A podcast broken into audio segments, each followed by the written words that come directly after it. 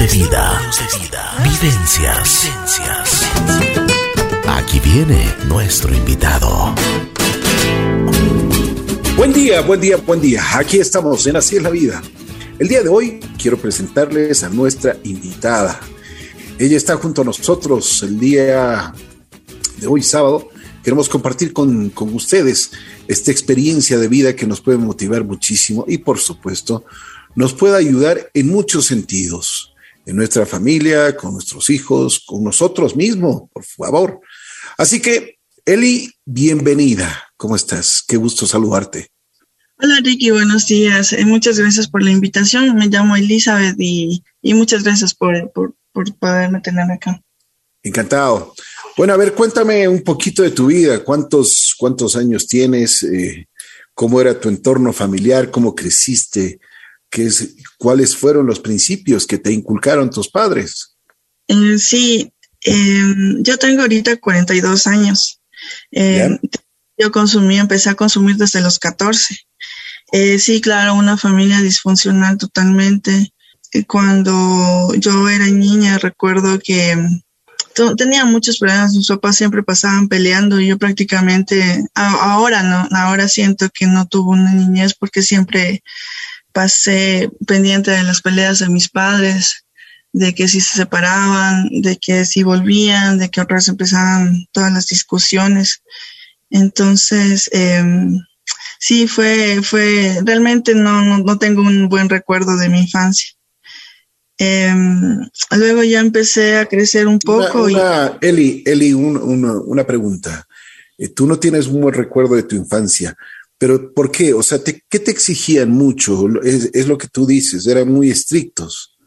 Sí, sí, sí, eran muy estrictos. Mi papá, eh, o sea, em, no, no hasta el día de hoy no sé muy bien las razones, ¿no? Pero yo puedo comprender que mi papá, como él quedó huérfano desde muy desde que tenía como 12 años. Entonces él tuvo una guía y lo que yo me imagino que él quiso hacer es protegernos para no terminar o no hacer las cosas que mi papi también eh, terminó haciendo, ¿no? Entonces, yo creo cuéntame, que... Cuéntame una cosa, que, eh, pero ¿cómo era el ambiente en el hogar? ¿Cómo era? ¿Cuántos hermanos? Primero, ¿cuántos hermanos tienes? Tengo dos hermanas. Somos dos mujeres en total. Tres mujeres. Pero ¿cómo era el ambiente en tu casa? ¿Por qué, por qué dices que eras infeliz? Porque como te comentaba hace un momento, em, eh, era una relación entre mis papás, era una relación bastante tóxica. Ellos peleaban bastante. Entonces, como te digo, era mi papá por su lado, eh, sí, eh, mi papá es alcohólico, o bueno, ahorita también está en recuperación, pero en ese tiempo era activo y y sí, pues se iba con sus amigos, eh, mi mami em, como bastante celos, siempre atrás de él y pendiente de él, una codependiente total. Y claro, nosotras prácticamente crecimos solas, encerradas en la casa. Pero cuando, Por ejemplo, cuando llegaba tu papi, cuando tú dices que llegaba después de reunirse con sus amigos y haber tomado sus tragos, ¿cómo era? ¿Esto lo hacía diariamente o, o eventualmente? ¿Cómo era? Em, por lo general, casi todas las semanas. y a veces no importaba el día, si era entre semana o si no, no importaba. Em, siempre había el pretexto perfecto para tomarse los tragos. Ya. Y cuéntame, cuando llegaba a la casa, ¿qué, qué se ponía agresivo o qué, qué pasaba? Claro, cuando, cuando llegaba a la casa, eh, mi mami le reclamaba, pues empezaban los reclamos y que dónde estuviste, con quién estuviste y los celos y, y mi papi ya, o sea, claro, en tragos, ¿no? Ya se, se alteraba y terminaban peleando. Muchas veces terminaban esas peleas en golpes y claro, nosotras en medio y, viendo todo, todo, todo el caos que era eso. Eh, había agresión, había agresión física. Sí, sí, también. también por eso yo prácticamente crecí viéndole a mi papá. Ya, pero el, momento que, por ejemplo, cuando tus padres estaban, digamos, tu padre estaba en juicio, ¿ustedes no hablaban, no, no conversaban con los, o sea, todos los miembros de la familia, con tus padres? No, no había esa oportunidad de hablar, no, no, no, era como que No, o sea, no, nunca hubo nada, absolutamente nada de comunicación, nunca hubo esa oportunidad de, de, que ellos sepan de qué es lo que pensamos o algo. No, no realmente era una. Pero ¿por qué era, por qué pasaba eso? Porque mi, a ver, los dos, mi papá y mi mamá eran unas, unas personas súper cerradas. Ellos crecieron también, así como digo, mi papá es huérfano desde muy, muy temprana edad. Mi mamá prácticamente creció con los abuelos que también fueron súper estrictos con ellos. Em, ella también sintió ese abandono de parte de sus papás. Y no sé, supongo que eso fue, fue lo, como digo, lo que, como ellos aprendieron a vivir así, también siguieron con esa cadena. Y por ejemplo, ¿qué pasaba con tus abuelos? ¿No había una intervención de ellos o de o parte de tus tíos o, o de, de personas así que te, que te puedan, uh, que les puedan ayudar? No, los otros, o sea, mi papi eh, desde otra ciudad, mi mamá también, se vinieron a vivir acá a Quito y se conocieron y se casaron, se unieron y se casaron. Entonces nosotros sí éramos alejados de toda la familia. Y como le, te comentaba hace un momento, mis abuelos de parte de mi mamá, porque de parte de mi papá ya han fallecido, ellos, no, hasta el día de hoy es como alguien muy ajeno a nosotros, mis tíos, por ahí algo quisieron, quisieron hacer alguna vez, pero realmente éramos como alejados de todo el mundo y no, no, no era nuestra vida y cada quien, y en realidad siempre crecimos así, y hasta ahora, como te digo, somos así.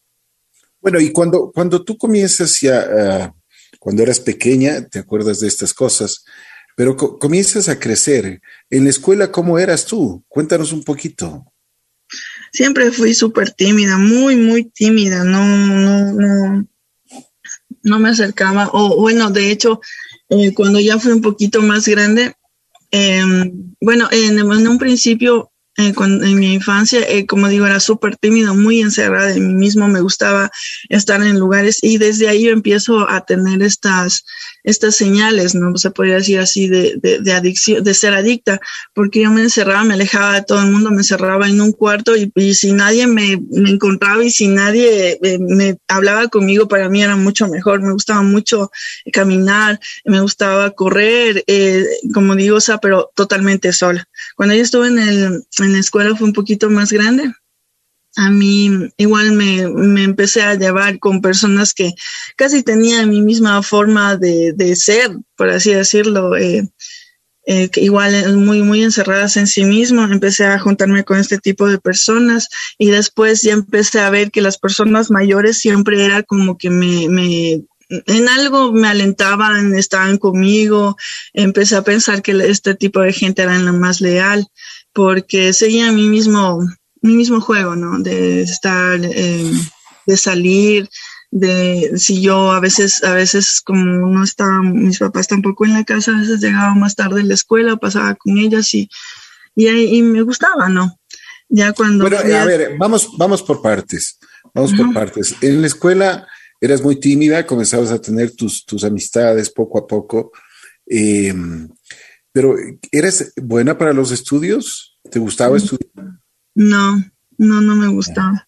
Aunque yeah. me gustaba era salir de casa, pero no, porque como, como yo comenté en algún momento, o sea, mi, mi papá era demasiado estricto, demasiado, porque no podía hacer una cosa, no podía hacer otra cosa, que eh, así estemos en vacaciones o lo que sea, a seis de la mañana teníamos que estar en pie y siempre haciendo algo, y nunca podíamos estar sentados porque él se molestaba, se enojaba, nos hablaba, nos insultaba, y entonces empecé a tener estos problemas con, con este tipo de, de autoridades. Eh, por decir algo, eh, en la escuela la profesora si quería que yo haga algo, me moría de las iras, claro, no lo decía, pero por dentro me calcomía todo y no quería hacer, hacer las cosas y, y, me molestaba estar en la escuela. Entonces, no, no hacía Pero alguna, alguna vez, alguna vez tú eh, en esa corta edad, ¿hablaste con alguien? ¿Hablaste con, con tu profesora o tenías confianza en alguien? No, con nadie, con nadie, con nadie, absolutamente con nadie. O sea, te encerraste completamente. Sí, sí, tenía miedo, no sé, de, de, de hablar, de decir, porque pensaba que sentía que me iban a juzgar o que o que iban, no sé, a decir algo de mí o, o si les llegaban a decir algo a mi papá, peor, era peor porque Claro, claro. Pero ¿qué, tú crees, tú crees que eso, eso eh, te afectó mucho a la larga, ¿no? Sí, yo pienso que sí, y siento que sí, a lo largo de mi vida. Ahora es que yo puedo hablarte así como te estoy hablando, porque antes topaba este tema de mi niñez y siempre me ponía a llorar. Ya. Bueno, entonces cuando eras eh, pequeña comenzaste ya a tener tus amistades. ¿Cómo eran tus amistades? O sea, ¿cuál, qué, es lo que, qué, qué es lo que encontrabas en ellos que te gustaba? Porque eso es una de las cosas, lo que tú me cuentas es de que te gustaba salir de casa como sea. Sí, sí, sí. A ver, ellos eran, por ejemplo, había, yo, yo recuerdo mucho a una, a una, a una amiga que, eh, morenita, no negrita, perdón. Ella em, eh, estaba en un orfanatorio y las monjitas del orfanatorio le metieron a la escuela donde yo estaba.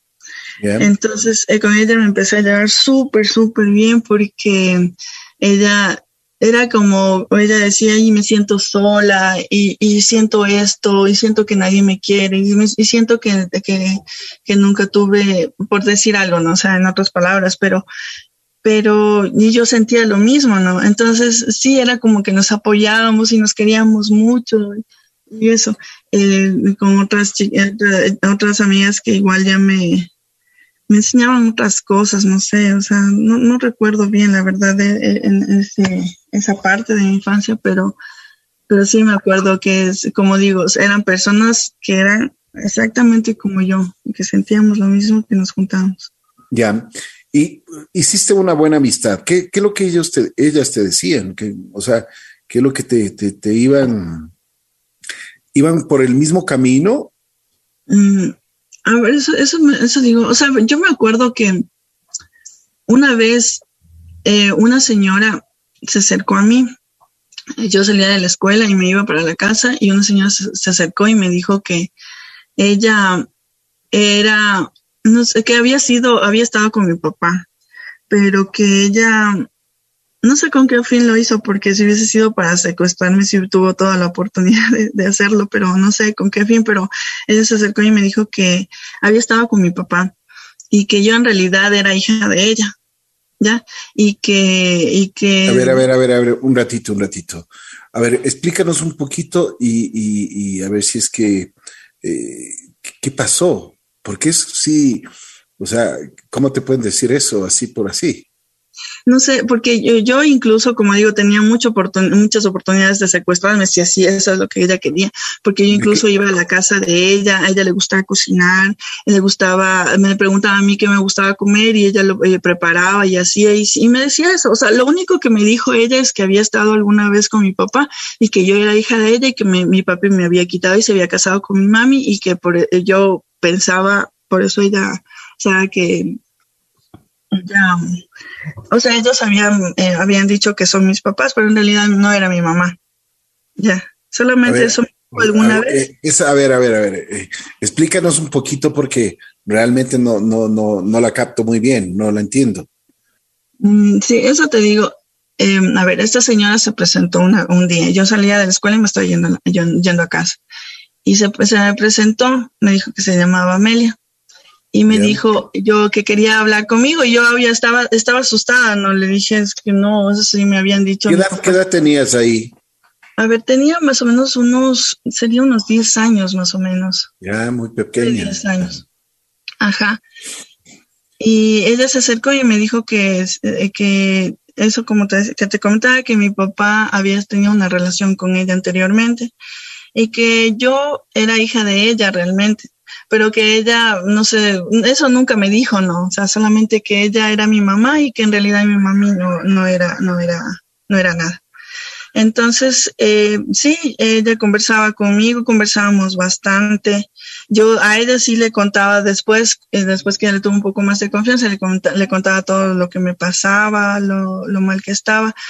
Y yo le preguntaba también que por qué no me llevaba con ella y ella me decía que no puede, Solamente eso me decía que no puede. Pero bueno, a la final me gustaba estar con ella porque me hacía sentir bastante bien, me, sentí, me, me hacía sentir como querida. Y, y, luego, claro, mis papás se enteraron de que, porque ya supieron, se, dieron cuenta que yo llegaba tarde, se enteraron y quisieron denunciarle. Entonces yo le avisé a ella y ella desapareció, nunca más volví a saber de ella. Y pero siempre, siempre sentía como que era, era así, y con razón que no me quieren, y, sí, ya, ya entiendo todo porque son así mis papás conmigo, porque no eran, no eran ellos, pero no, pues a la final no era cierto. No, no sé, no sé por qué esa señora se acercó a mí, no, hasta ahora no entiendo. Wow, pero que pues, esa es una experiencia terrible, ¿no? O sea, porque también te marcó. Sí, sí, claro, me marcó porque por muchos años yo pensé y como decía, o sea, les en algo justificaba cómo era la situación porque dije entonces no son mis papás. Porque sí, pues como primera hija, o sea, yo ahora le entiendo, ahora les entiendo muchas cosas, ¿no? Que como fui la primera hija, la, la inexperiencia, perdón, la, el no saber cómo hacer las cosas, teniendo la vida que ellos tuvieron y todo, pues ahora entiendo que fue, fui como nuevo y, y sí, realmente yo sí me sentí siempre así, como no valorada, no querida, me trataban a veces de tonta y toda mi vida pensé y crecí pensando que soy, soy tonta y no sirvo para nada. Entonces sí, todas esas a ver, A ver, pero ¿quién, quién, te, ¿quién te hizo creer eso? ¿Quién te decía eso? Mis papás. Pero, a ver, tú eres, tú eres una persona, un ser de luz, una persona inteligente, una persona que por ti mismo te has valido y por eso estás aquí. Imagínate, tienes 42 años, tienes vida, tienes todo. Entonces, pero bueno, a esa edad, a esa corta edad, me imagino y pienso de que eh, te afectaba muchísimo lo que, lo que te, decía los papás, porque en, ese, en, esa edad los papás son el centro, son el, el mundo que uno tiene. Claro, ahora lo entiendo, ahora entiendo que son las cosas así. Sí, pues me afectaba mucho. Una, una pregunta, cuando sigues creciendo, después de lo que te pasa eh, de esta señora que uh, nunca más volvió a, a aparecer, ¿Hablaron tu papá y tu mamá contigo sobre este asunto? No, no, nada, nada de nada, nunca me dijeron nada.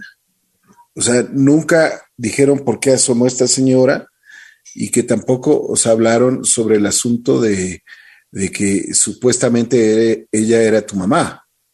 No, no, nada, no, no, nunca. Ah, cuando ya fui grande y ya podía hablar, ya podía decirles cualquier cosa, ahí les pregunté, pero me dijeron que no, que que no, que era como, como hasta lo llevaron a chiste, ¿no? Me dijeron que cómo iba a pensar que mi mamá no era mi mamá y esas cosas, pero no, no, así como explicarme y sentarme a decirme, no, fueron así las cosas o algo, no, no.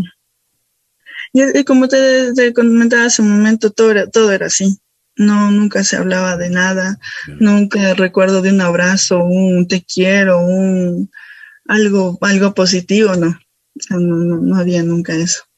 ¿Cuánto nos falta a los seres humanos para darnos un abrazo, decirte, como tú mismo dices, oye, ¿cuánto vales? Te quiero mucho, eres una persona muy especial para mí. ¿Cuán importante eso es para un ser humano, no? Bueno, Eli, a ver, ¿qué pasa ya después de que pasas a la adolescencia?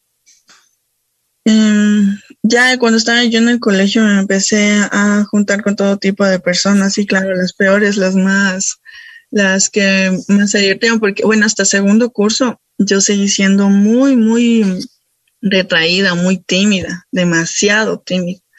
Entonces empiezo a conocer otro tipo de gente de la calle, de que le gustaba también irse mucho de farra, eh, a salir y todo. Entonces empecé ya a consumir alcohol.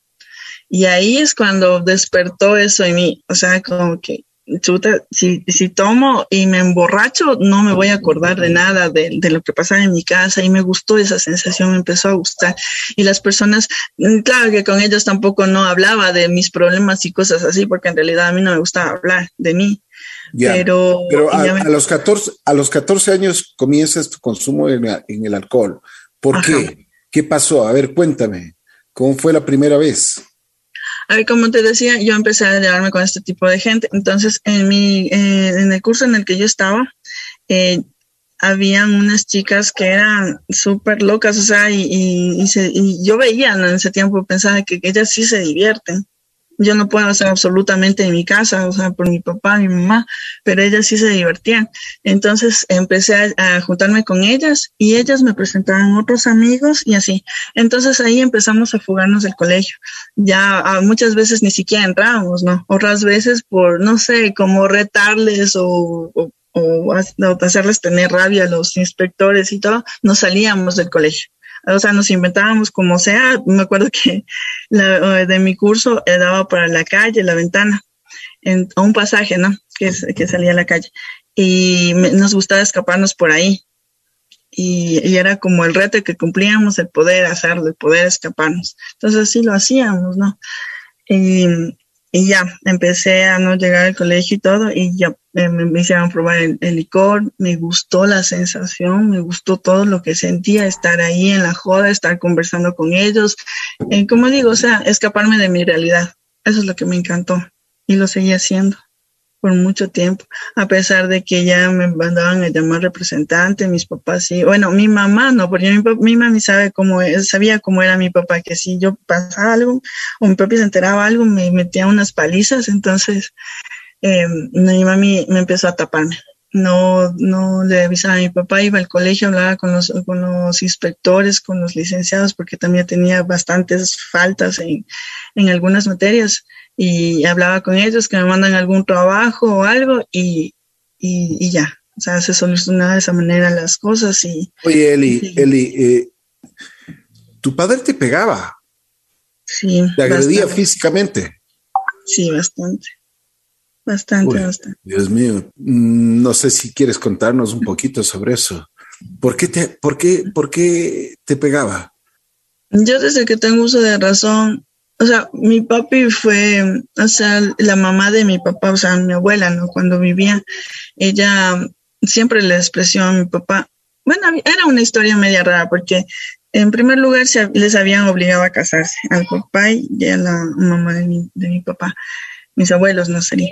Eh, les obligaron a casarse y ella no, no, nunca le quiso, entonces siempre vivió como amargada, como mal por, porque le obligaron a hacer eso. ¿quién les, ¿Quién les obligó a casarse? O sea, serían mis bisabuelos.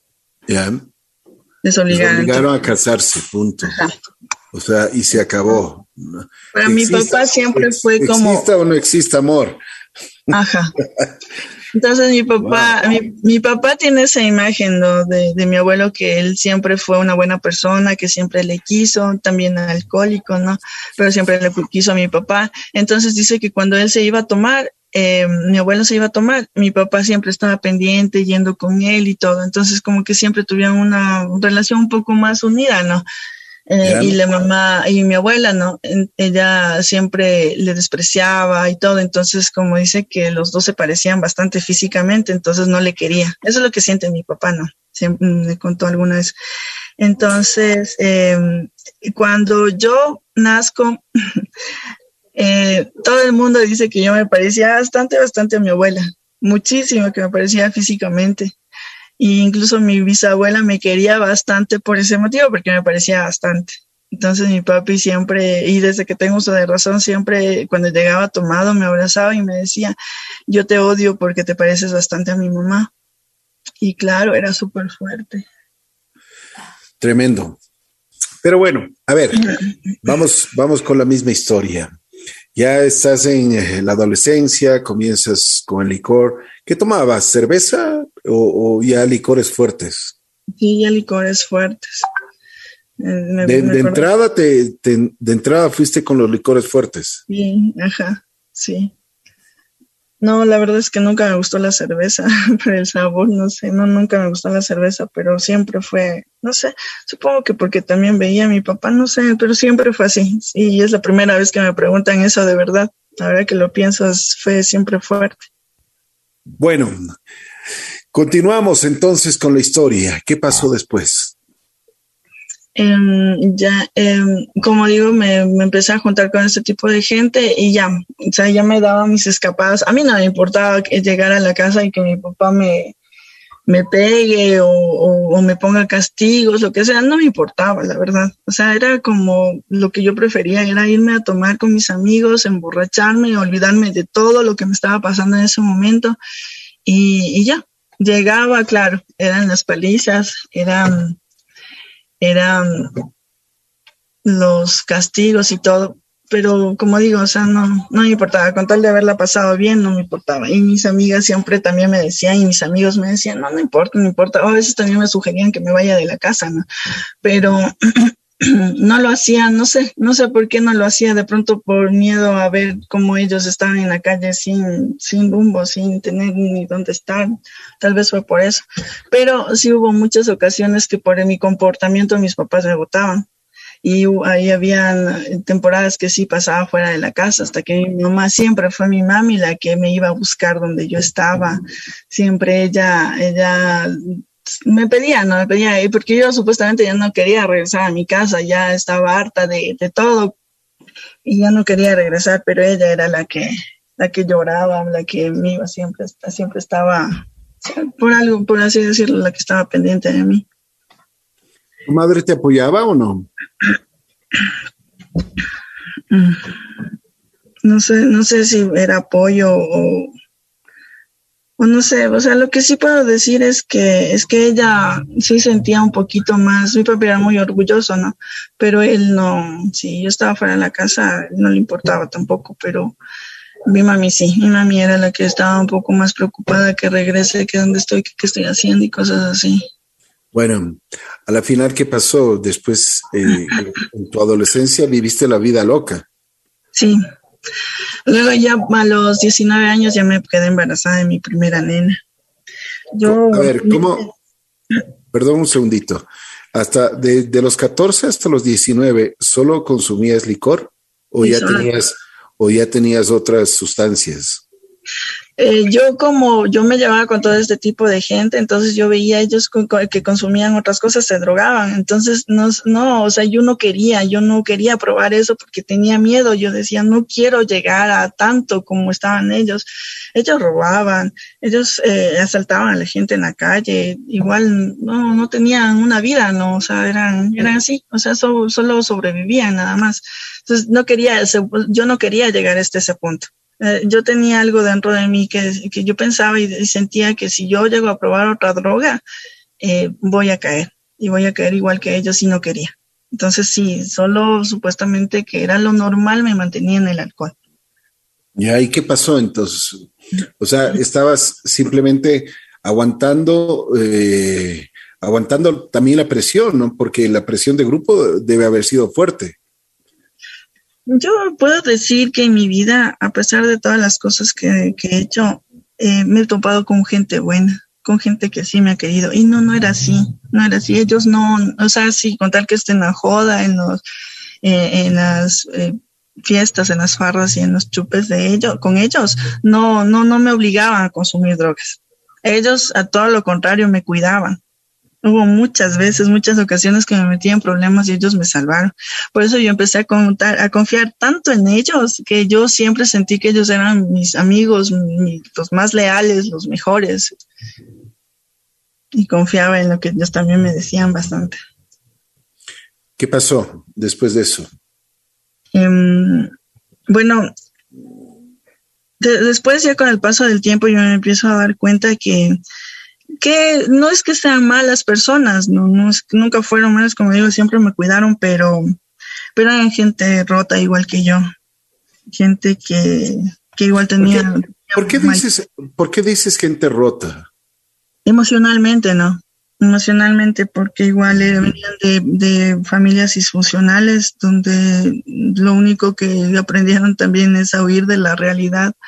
Uh, eh, tenía muchos vacíos, como bien tú decías hace un momento, eh, los papás son el primer amor de uno. Así es. Pero tampoco tuvieron eso ellos, entonces también tenían muchos vacíos como yo los tenía.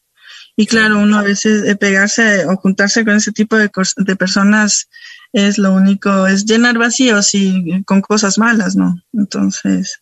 Pero ¿no crees que también fue una justificación tuya para que puedas eh, llevar esta vida que tenías de, alcohol y, con los amigos y la diversión y, y todo enfrenado? Una justificación, no, no te entendí bien en qué, sentido. Si es, que, si es que el comportamiento de tus padres, lo que tú me has contado, que es un, hogar totalmente disfuncional, ¿no crees que, por ejemplo, eso fue un detonante o una justificación para ti, para decir, bueno, estoy haciendo esto porque, porque no tengo una base, no tengo un apoyo, no tengo absolutamente nada?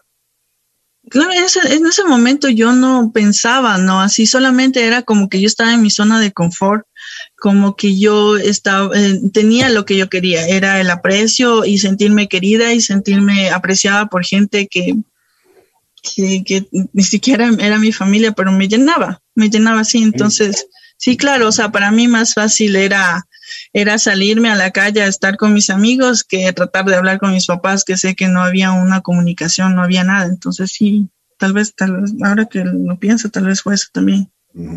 Bueno, después de esto, ¿qué pasó? Ya, entonces, em, bueno, ya, eh, bueno, en, en el, cuando yo tenía 16 años, mis papás se divorciaron. Ya, y entonces mi papá em, hizo ¿Qué ¿Qué sentiste cuando se divorciaron ellos? No, para mí fue como un aliciente, la verdad, porque ellos peleaban todo el rato, todo el momento, por todo, por nada, peleaban y peleaban y peleaban. Y yo recuerdo desde muy chiquita que yo sí, yo alguna vez que yo ya estaba como harta porque, como digo, mi papá le llegaba a pegarle a mi, a mi mami. Entonces una vez les dije, ¿por qué no se divorcian? ¿Por qué no, no se divorcian? Ya terminan con eso en lugar de estar peleando. Y yo desde muy chiquita pensaba eso, que la mejor opción para ellos era, era que se separen que ya se acabe todas esas. O sea, ya, ya no querías saber absolutamente nada tú. No, no, no, para, cuando ya deciden, bueno, y bueno, en esto de la adolescencia, cuando ya empiezo a, empiezo a esta etapa de la Fuerte. A juntarme con esta gente, entonces ahí empiezo como a destaparme, ya empiezo, ya empezaba a hablar, ya empezaba a decirles, a decirles las cosas, ya me peleaba bastante con mi papá, mi papá y es cuando me mandaba, me mandaba de la casa, me sacaba de la casa, eh, tenía que buscar dónde vivir, em, igual mi mamá. A ver, ¿cómo fue eso? O sea, te mandaban, te mandaban fuera de la casa, ¿qué hacías con eso? ¿Te ibas donde tus amigos? ¿Qué, ¿Cuál era tu reacción? Claro, era donde me puedan, ah, como decía, se dice, donde me puedan acolitar, ¿no? Donde me puedan ahí tener unos días y después buscar otra vez donde, donde estar y así. Hasta que mi mami me, vuelva a buscar y regresar a la casa. Eso era, tu, mamá te, tu mamá te iba a buscar. Sí, mi mami. ¿Y qué, y, qué te decía? O sea, que, ¿cuál era el, el planteamiento y cómo, cómo, cómo se ponían de acuerdo, porque otra vez volver a tu casa al, martirio que tú decías y que decías con, tu padre, pues realmente ya era, ya era desgastante completamente, ¿no? No, solamente me decía que regrese a la casa, que cómo voy a estar en las calles, que cómo voy a, seguir así. Y me, nada, como digo, no, no, tampoco es que es bonito y agradable estar en las calles, ¿no? Así es, así eh, es es bastante difícil, duro, a veces sin bañarse, a veces sin comer. Entonces, como sabe, en mi caso yo sí tenía todo eso, a pesar de todas las cosas. O sea, mi papá, eso sí, puedo decirlo, que él nunca, él siempre trató de todo el momento darnos lo que más pudo. Así faltarnos económicamente no, no era Bueno, pero eso en la práctica, o sea, no, los seres humanos no, estamos solamente cuestiones económicas, sino también eh, la parte afectiva que es importantísima. La parte afectiva, pues a nosotros nos da un apoyo incondicional y nos, nos hace crecer. Bueno, Eli, eh, una vida completamente, como tú mismo dices, eh, disfuncional, la familia muy, muy compleja, problemas pero tú tuviste una valentía eh, de seguir adelante, porque ya, o sea, como tú dices, estabas en la calle, eh, te mandaban sacando y volvías a tu casa. Cuando regresabas a tu casa, ¿cuál era el, eh, o sea, tú querías ya apartarte del alcohol y ese tipo de cosas, de la fiesta y de tus amigos, o querías seguir? A ver, eh, yo cuando decido, ya empiezo a pensar en esto de que mi vida está mal y todo y que quiero cambiar, es cuando yo le tengo a mi nena, a mi primera nena. Tuviste a los 19 años. A los 19 me embaracé y a los 20 ya, ya le tuve a mi nena. Ella, eh, cuando nació, fue mi luz. Realmente fue como, no, lo más bonito que había tenido en mi vida. Em, y por ella empiezo, ¿no? A querer parar, a querer cambiar, a querer todo esto. Pero em, mi mamá, que siempre estaba pendiente y todo, por así decirlo, ella me empezó a hacer sentir, en cambio, que yo no servía como mamá.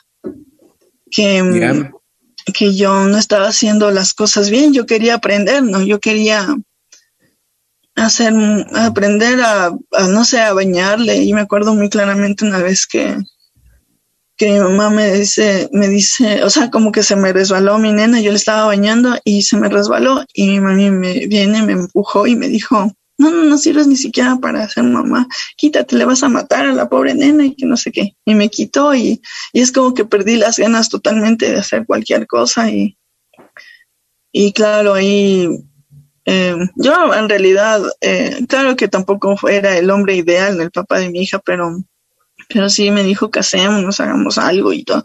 Y yo realmente, yo tenía pavor al matrimonio, decía, no, yo no me quiero casar ni nada, o sea, lo único realmente que yo quería es tener una hija. Y así lo hice, ¿no? Se me metió en la cabeza que, no sé, eso era lo único que yo quería. Pero ¿por qué, por, qué, por ejemplo, si estabas, no tenías ninguna responsabilidad, no tenías ningún trabajo tampoco, no tenías absolutamente nada? Y además estabas en, la vida loca, o sea, ¿por qué se te ocurrió tener una hija? O sea, ¿cómo, cómo, qué pensabas? Yo creo que solamente fue tener una razón para vivir, porque no, no, no quería vivir. Eh, sí intenté suicidarme un par de veces. Eh, no lo logré, pero y era como eso, o sea, vivir por vivir nada más. Y sentía eso, la necesidad de tener algo, porque existir en este mundo y, nunca encontré una razón para existir. Yo decía, ¿para qué rayos estoy aquí nada más? Y sí, yo, eh, fue eso, fue eso, tener algo, algo que me motive, no sé, algo, algo. Yo pensé que eso era en ese momento, ¿no? Eso podía haber hecho eso. No me arrepiento nunca de haberles tenido a mis hijos ni nada, pero, pero hubiese querido poderles dar más. Bueno, siempre a los hijos queremos darles más y necesitamos darles más. Eh, cuando tuviste tu hijita y cuando tu madre te desautorizó, porque es una, una cosa bastante, me imagino que te dolió, ¿qué pensaste? ¿Qué sentiste? Y, y eso te motivó a hacer otras cosas diferentes. Claro, sí, ahí ya otra vez em, ya salí de la casa, ahí sí ya no quise regresar. Mi mamá también me decía, claro, mi hija se quedó viviendo con ellos. Em, y sentía otra vez que no servía para nada. Y, y ya me fui a seguir viviendo como estaba acostumbrada a vivir, como, em, como digo, como lo único que me hacía sentirme bien o, o con las únicas personas que sentía que por lo menos en algo valía, ¿no? Y, y seguía consumiendo alcohol alcohol. Igual viviendo todo ese, ese, o sea, por mí yo hubo una ocasión que mi papá me decía que le daba mal ejemplo a mi hija y no me dejaba entrar a la casa. Y, perdón. Y no me dejaba verle. Entonces igual me, me amenazaba que si yo seguía en ese estilo de vida me iba a quitar a mi hija ya legalmente. Pero en lugar de pagar, mi consuelo seguía encontrando, encontrando en el alcohol y, tomaba desde jueves hasta lunes, supuestamente descansaba esos otros días, pero era como ya una necesidad empezar a tomar, porque si no me empezaba a dar ansiedad y era peor, viviendo fuera de casa sin poderle ver a mi hija y, y con toda esa sensación de que yo, ¿para qué? ¿Para qué le iba a llevar a mi hija si no servía para nada? Siempre crecí pensando que no servía para nada. Wow. Pero tú eres una persona súper valiosa. ¿Sí te has dado cuenta? ¿Te has dado cuenta ahora? Hoy, hoy más que nunca te has dado cuenta que eres una persona que realmente, eh, como yo te dije, eres un ser de luz.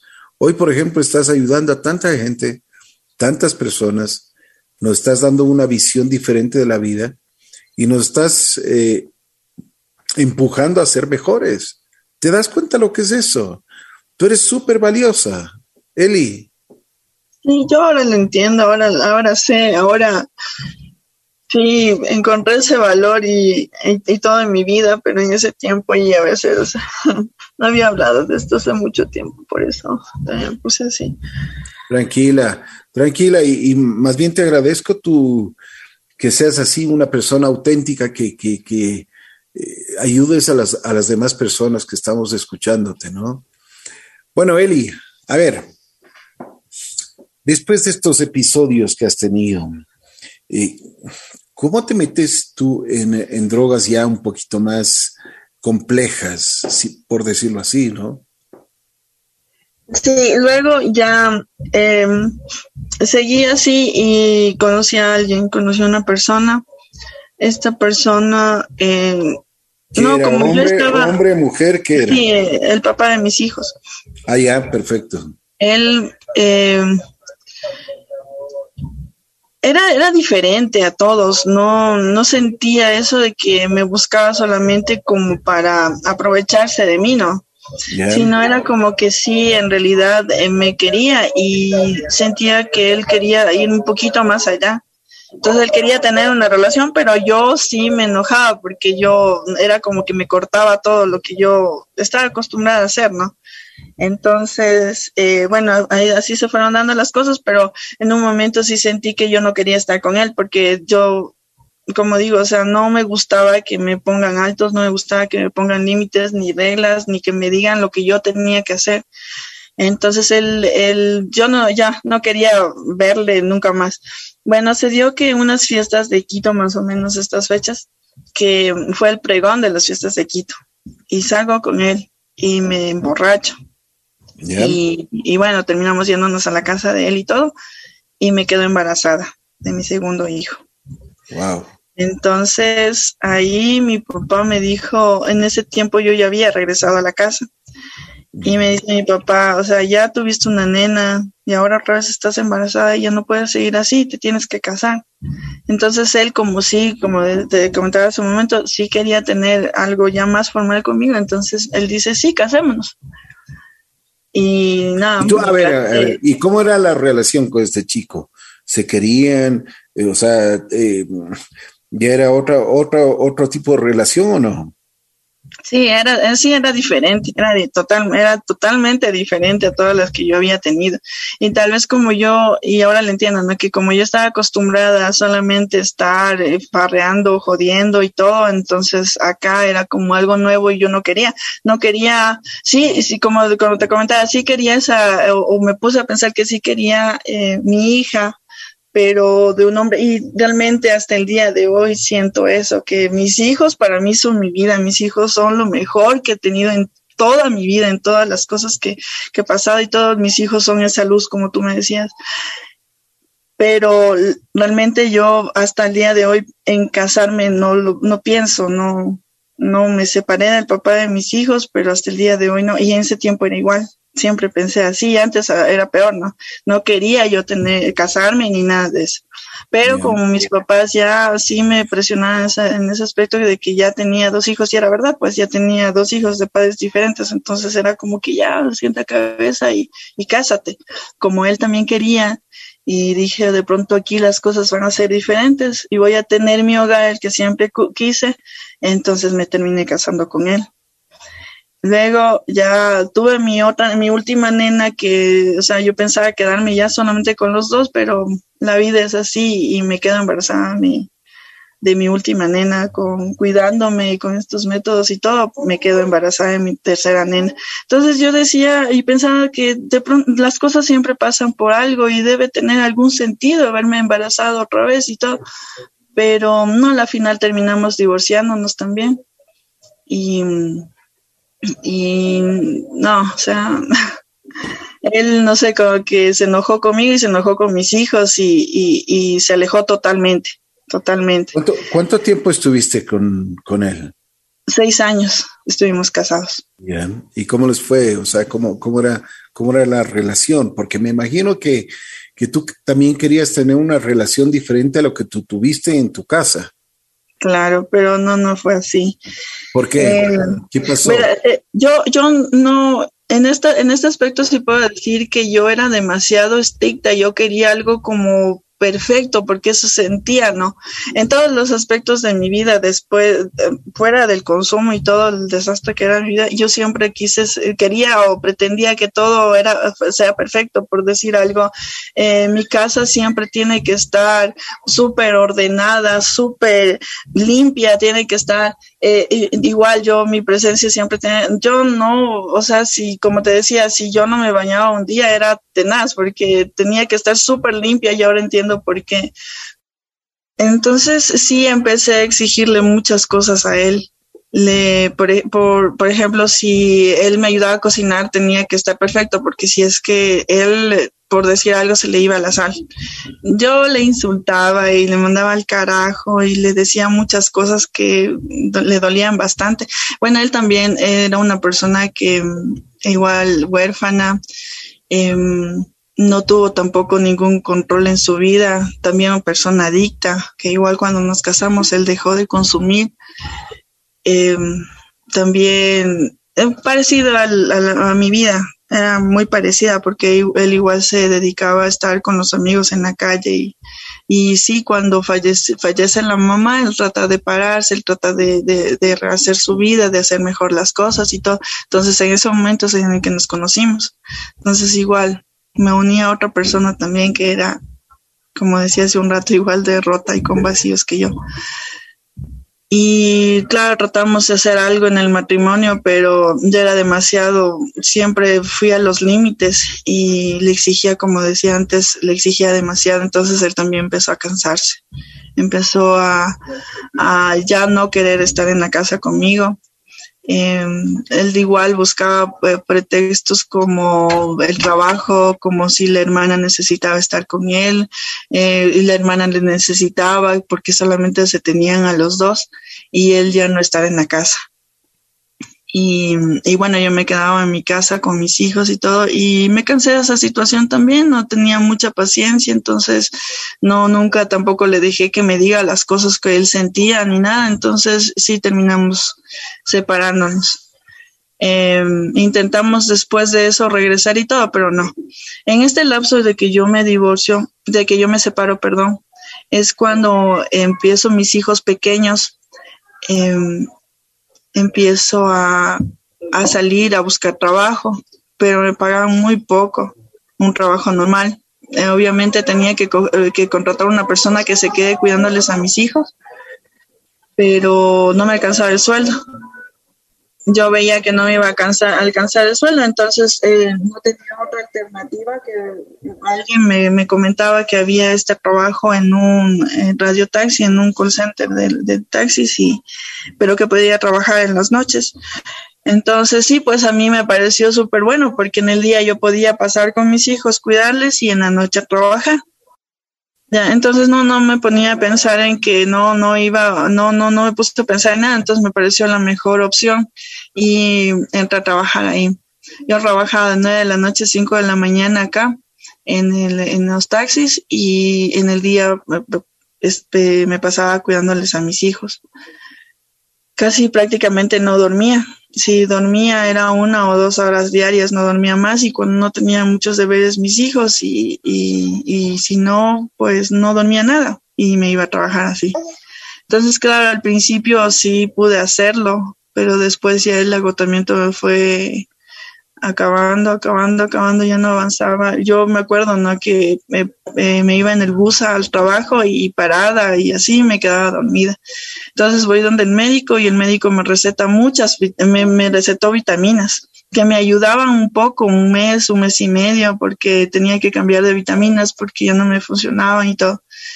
Entonces una vez eh, yo llegaba al, al, trabajo y tomaba mucho café, tenía que tomar para no quedarme dormida ahí sentada y mi jefe sí se daba cuenta de estas cosas. Entonces un día yo me, llego a trabajo, me, me, senté ahí y me quedé dormida. Entonces mi jefe me había dejado que yo duerma, ¿no? Que descanse un poco. Pero el siguiente día ya habló conmigo y me dijo que no podíamos seguir así, que trate de organizar más mi vida porque no podía llegar al trabajo a, dormirme. O sea, y era verdad, pues. Entonces una chica me dice, una amiga, compañera de trabajo, me dice, eh, yo tengo algo que te va a despertar, te va a hacer despertar. Y claro, era cocaína. Y me dio. Y cuando probé eso, era como, me quedé como nueva. O sea, yo ya no sentía ni cansancio, no sentía nada. Entonces me gustó, pues, me gustó. Y fue por eso que yo empecé a, a, consumir ya cocaína. Perica se llama, le decimos. Entonces empecé a, darme cuenta que eso me ayudaba mucho y empecé con el consumo. Y claro, al principio me ayudaba muchísimo. Al principio no tenía cansancio, no tenía sueño, estaba bien, podía pasar todo el día bien sin que, sin sentir ese sueño, ni ese cansancio, ni nada. Entonces empecé así. Ya después de un tiempo, te puedo decir, después de unos más o menos casi un año, empiezo ya otra vez a combinar el alcohol y Y, la, y la perica. Empiezo Una cosa, esto, esto de la perica, a ver, eh, tú dices que te hacía, te despertaba, te, te ponía pilas y, y, que podías hacer absolutamente todo. Pero llegaba un momento que ya el efecto se iba. ¿Cómo te sentías después de eso? Porque claro, sí. De, lo, de lo que yo eh, he tenido la oportunidad de conversar con, con, algunas personas que han sido adictas, el, el, eh, el bajón es terrible, ¿no? Claro, sí. Sí, pues sí, claro, cada vez necesitaba más. Por, por, comentarte algo, o sea, yo al principio eh, me metía al baño, jalaba una vez y eso me ayudaba a mantenerme la noche. Después ya fue más. Ya me, ya me entraba dos, tres, cuatro, cinco, seis veces y, y no podía parar de consumir porque ya sentía ese bajón, como bien dices, es verdad. Y, y claro, también cuando yo empecé a, a consumir alcohol fue porque ya empezaba a sentir la, taquicardia, yo empecé a sentir taquicardia y con el alcohol como que me bajaba un poquito. Ya no, no sentía tanto esa taquicardia y, ya em, podía mantenerme mejor. Sí, pues sí, cada vez era más y más y más y cuando a veces ya no encontraba, ya empezaba con otras drogas como la marihuana, como la base de cocaína. Oye, pero eso, para, para, esto, para el consumo de drogas necesitas dinero. ¿De dónde se conseguías? Claro, yo supuestamente era la madre responsable, que ese dinero que yo trabajaba era literal para mis hijos, o sea, para todo lo que necesitaban mis hijos. Entonces lo que empecé a hacer es que es que había muchos chicos que andaban atrás mío, que andaban molestándome. Entonces lo que yo hacía es, como yo ya consumía perica, entonces yo a mí el, licor no me cogía. Entonces yo salía con ellos y les hacía emborrachar y les robaba. Les robaba todo el dinero que tenía. Entonces eso era para mi consumo. Y lo peor es que no sé, no sé por qué, pero me volvían a buscar otra vez y otra vez los terminaba robando. Y así. hasta que pero, pero salían contigo y qué, o sea, me imagino como pareja, ¿no? O sea, estaban juntos.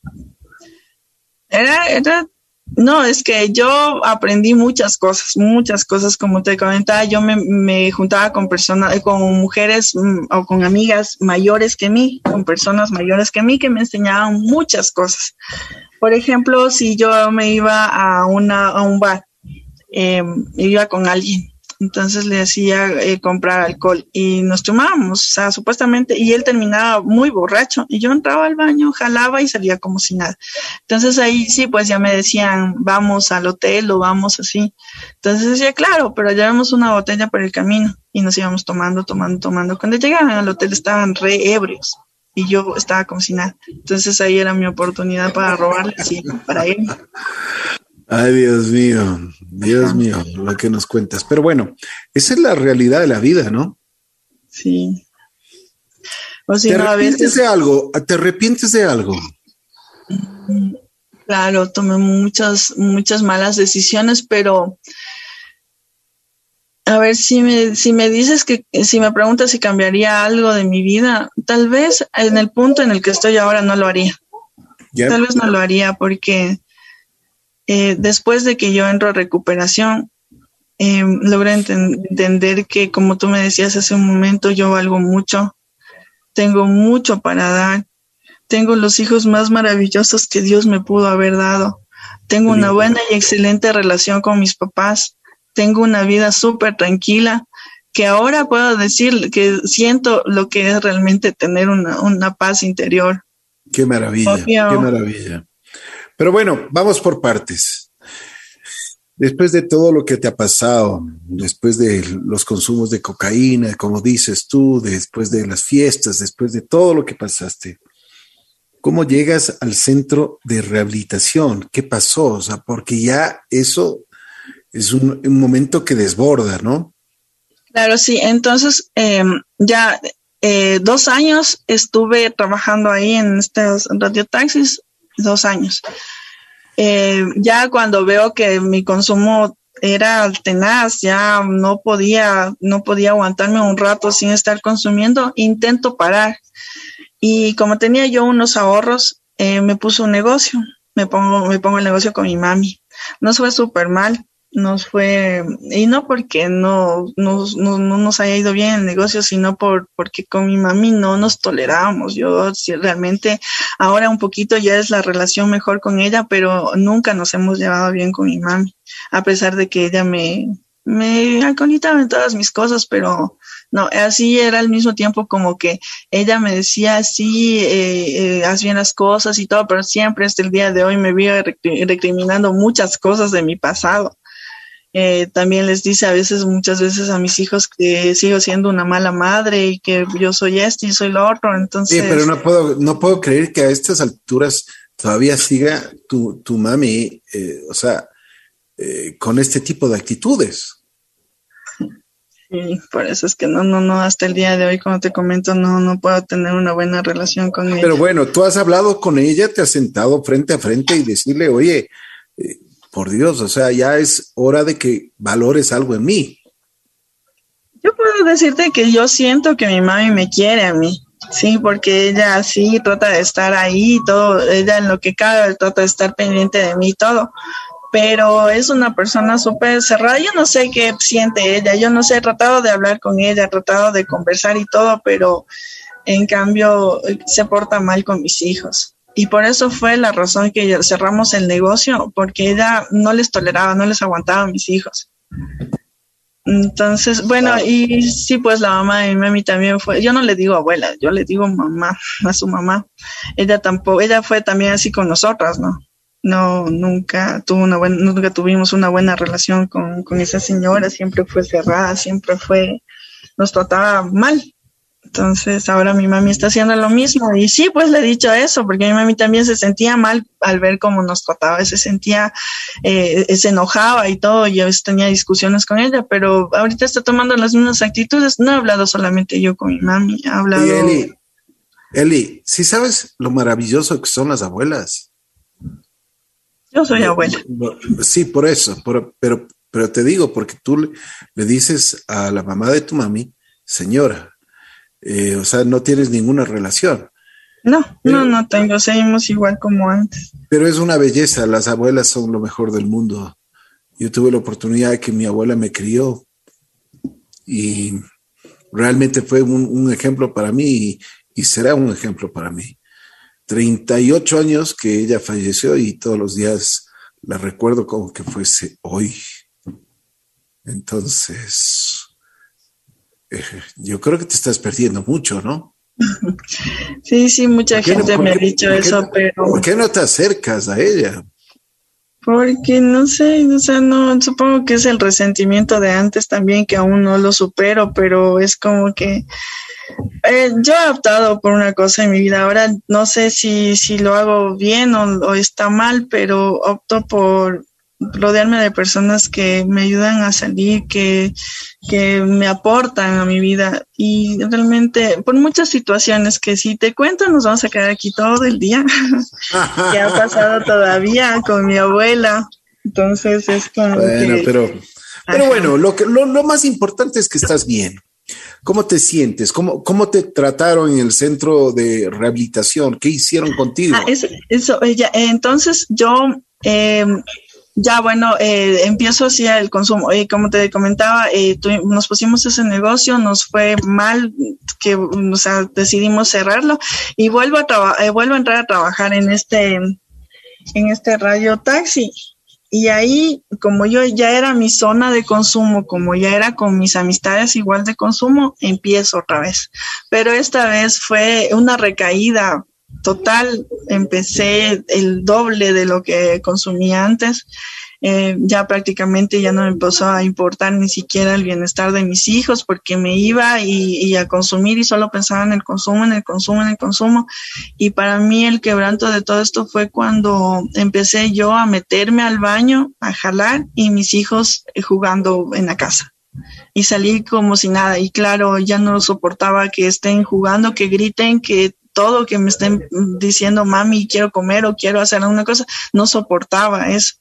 Entonces lo que yo hacía, como mi mamá vivía muy cerca, lo que hacía es mandarles donde ella. Entonces, y ya no sentía, ya no, otra vez empecé a sentir esa desesperación de drogada. Sí, totalmente, todo el tiempo, todo el rato pasaba drogada, todo el rato.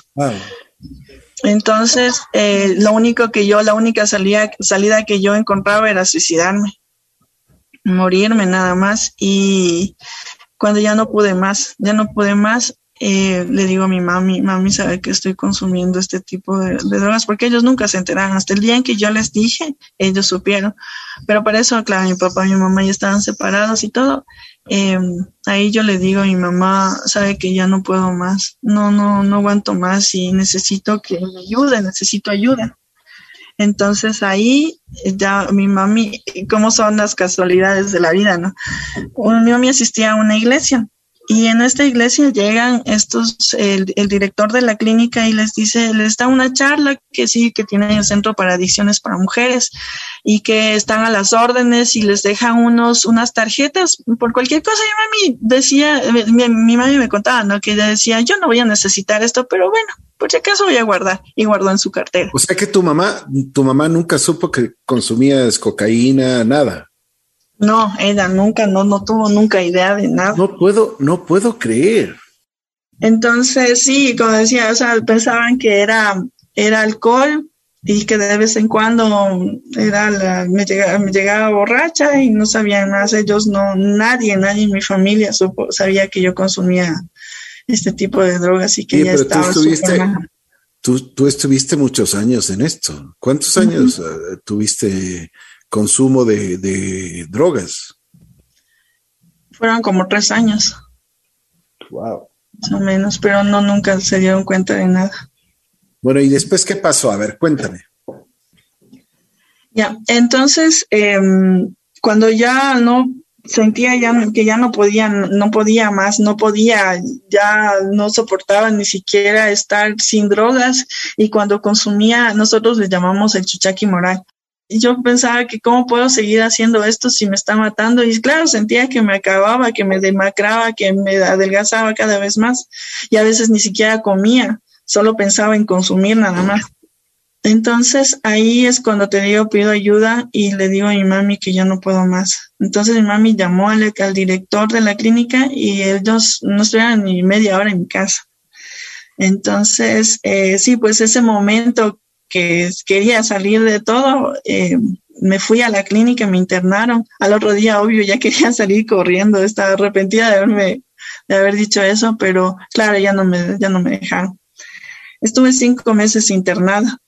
Eh, cuando salí de la clínica, yo pensé que las cosas iban a ser diferentes. O sea, en una clínica, cuando me internaba en clínica, fue como una burbujita que me metieron donde nada me afectaba donde nada, nada me hacía daño. Y bueno, cuando yo salí, eh, pensé que incluso la relación con mis papás y todo iba a cambiar y obviamente, o sea, no, no iba a ser eso, no pasó eso para nada.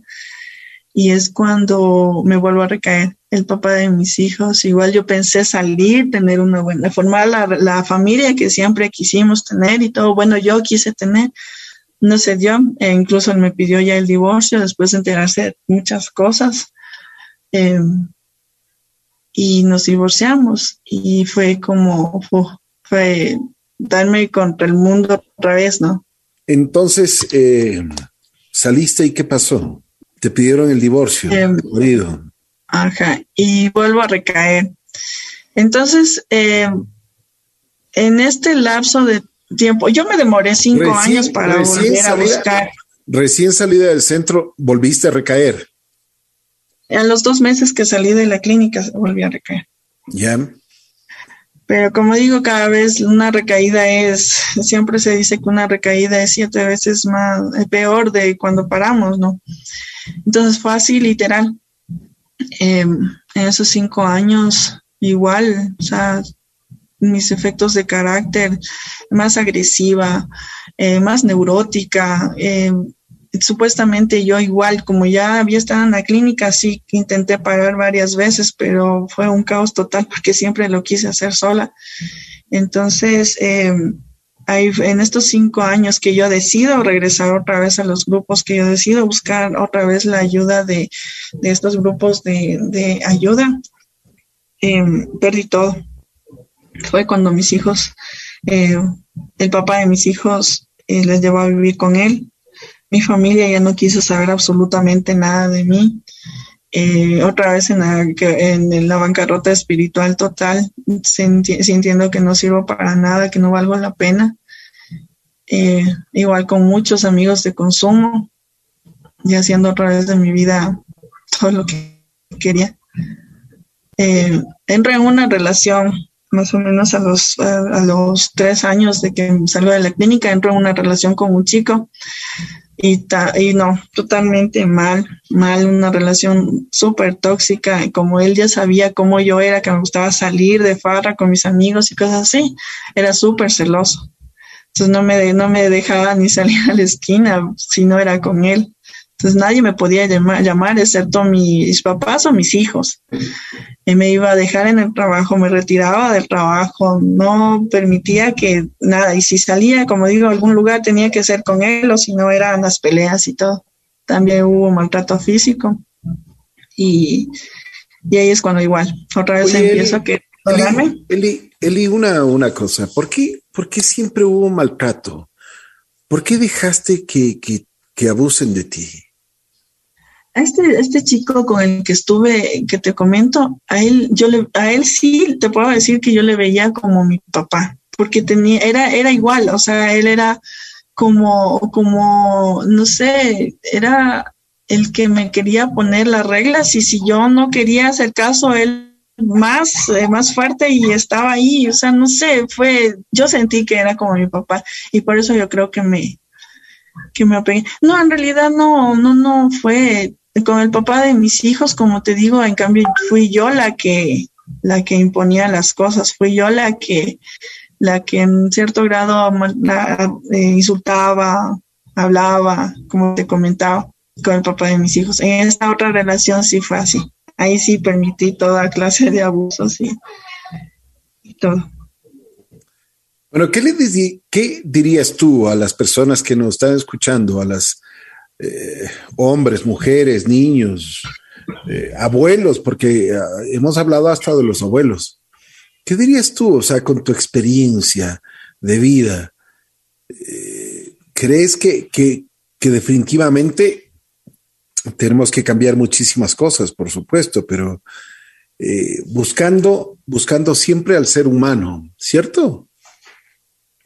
Sí, en realidad siempre es como hasta, hasta tirado que se, escucha esta frase de que la familia es, la base, es el núcleo de todo, y es verdad, es verdad.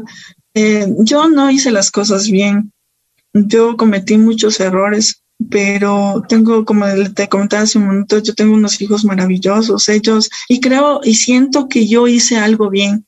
Mis hijos, gracias a Dios, no consumen, ellos no les gusta estar en, en la calle, ellos confían mucho, eh, al contrario de con, mis papás, tenemos una, una comunicación excelente con mis hijos. Ellos sí tengo, ellos confían tanto en mí, me cuentan sus cosas. Mi hijo ya tiene una novia, él me, me cuenta todo lo que pasa con ella. Mi, mi hija sí, o sea, tuvo al bebé, no es madre soltera y todo, pero igual tenemos una relación súper buena con mi hija, la última también, o sea, entonces, sí, sí, sí puedo decir de que es desde la familia, desde la familia, desde sentirnos amados eh, por esas personas tan importantes que son nuestros padres. Eh, tenemos muchos tabús también con, con respecto a que los hombres no, a los hombres no lloran o los hombres no necesitan un abrazo y es totalmente. A ver, a ver, a ver, a ver, a ver, a ver, ahí no estoy de acuerdo. Los hombres necesitamos igual que ustedes, las mujeres por supuesto, necesitamos mucho cariño, mucho afecto, muchos abrazos, muchos besos. Necesitamos, pero muchísimas cosas. ¿Ah? Exactamente. Por supuesto, imagínate, o sea, eh, somos iguales que ustedes. Claro, eso, eso, eso te decía, se dice eso, pero no es verdad, no es verdad.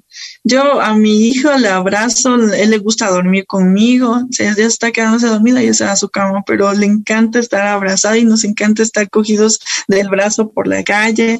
Y sí, pues yo, yo siento que es igual, como tú dices, o sea, tanto hombres como mujeres necesitamos ese amor y ese cariño principalmente. Tienes que darle mucho, tienes que darles mucho amor tienes que darles mucho amor a tus hijos. Bueno, Eli, ¿cómo te sientes? A ver, cuéntame, ahora sí. En un momento sí me sentí como recordar todo lo que a veces he tratado de dejar atrás. Sí, sí es bastante duro, ¿no? pero sí se siente un alivio bastante fuerte.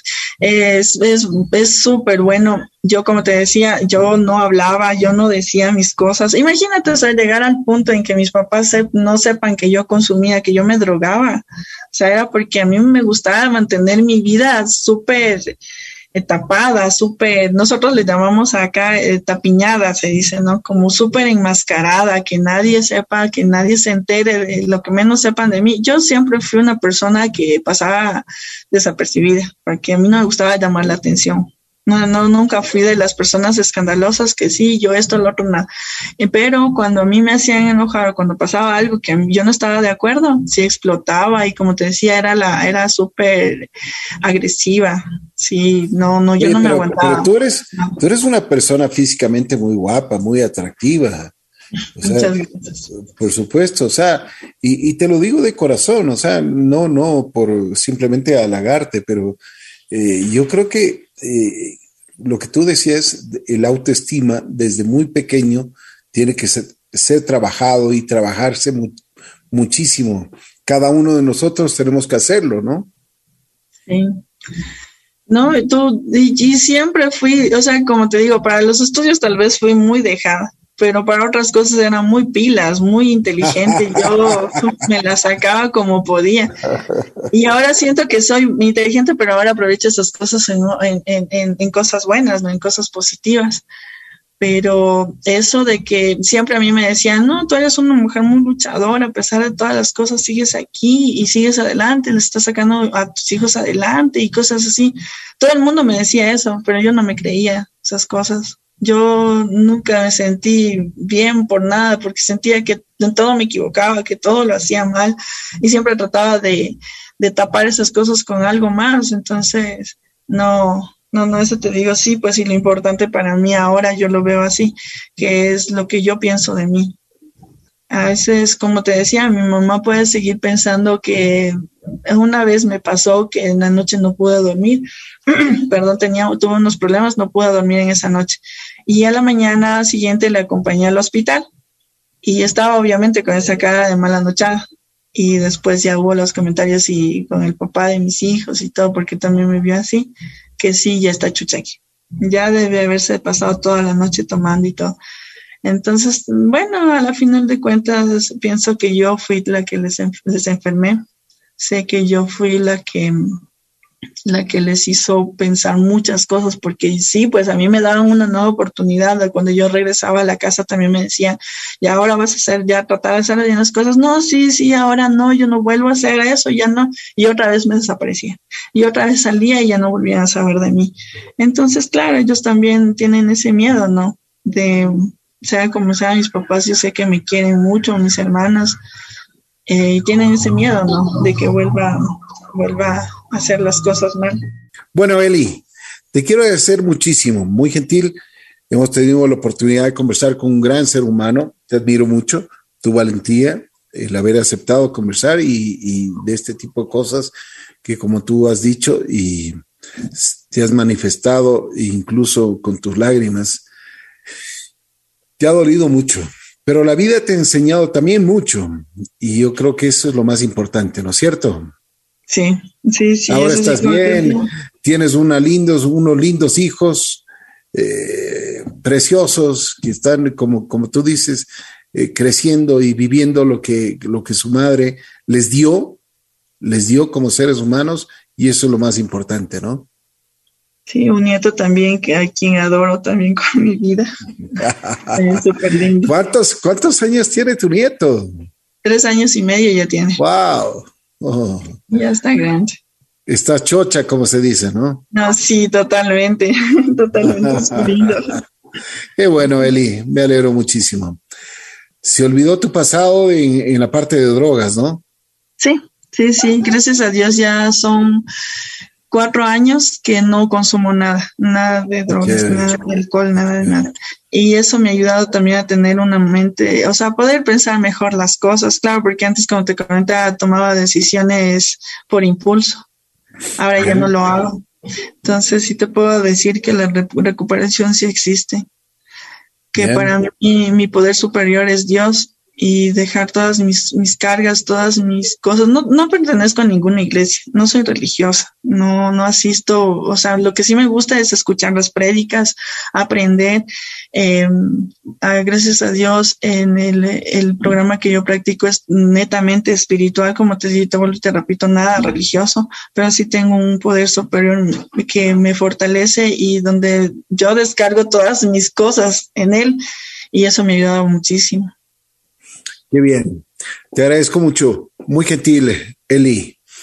Eh, te mando un abrazo especial. Espero que sigas así, que todos, absolutamente todos, aprendamos de tu lección.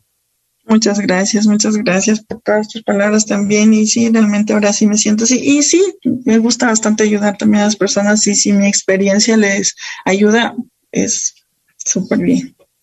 Ojalá algún momento podamos vernos y darnos un abrazo porque sí me gustaría darte un abrazo muy, pero muy especial. Eres una persona valiente que estás luchando y que sigue luchando por tu vida y por la vida de tus hijos, la vida de tu nieto y por supuesto, solo una cosa, eh, recuerda algo, que los abuelitos son lo más hermoso que tenemos en la vida.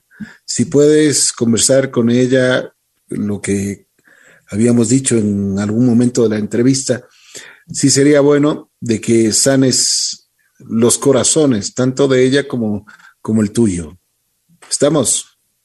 Pero en eso estamos, en eso estamos trabajándome todavía muchas cosas, muchos resentimientos todavía.